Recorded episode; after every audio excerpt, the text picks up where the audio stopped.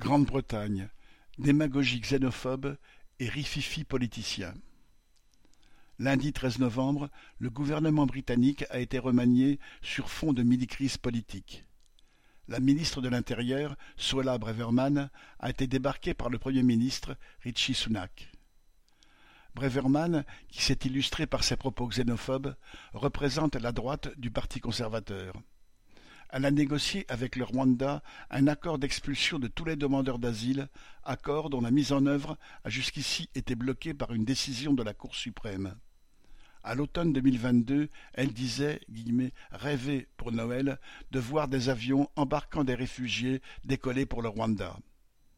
Multipliant les déclarations sordides contre les migrants, l'été dernier, elle a mis en service une prison flottante, une barge pour cinq cents demandeurs d'asile.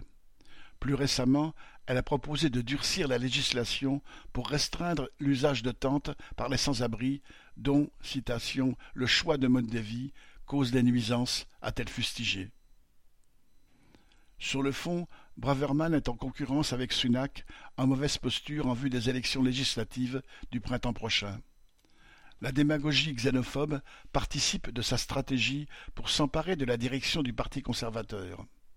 Son limogeage a été provoqué par une tribune où elle accusait la police londonienne de partialité après que celle-ci eut autorisé ce qu'elle qualifiait de marche de la haine, une manifestation de soutien au peuple palestinien. Certes, une telle situation, où le chef de la police n'obéit pas au ministre, peut sembler incongrue vue de France.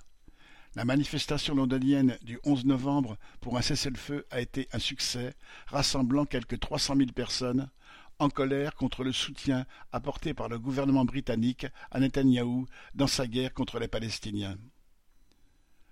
Le remaniement du 13 novembre voit le retour de David Cameron, qui devient donc ministre des Affaires étrangères. Cameron avait démissionné en 2016 de son poste de Premier ministre après six ans d'une politique anti-ouvrière brutale et après un référendum sur le Brexit qu'il avait lamentablement perdu. Depuis, il s'est illustré dans une affaire de corruption. Il a gagné des millions de livres en utilisant son carnet d'adresses au profit d'une société financière. Il est donc bien à sa place dans un gouvernement entièrement dévoué aux plus riches. Michel Bondelet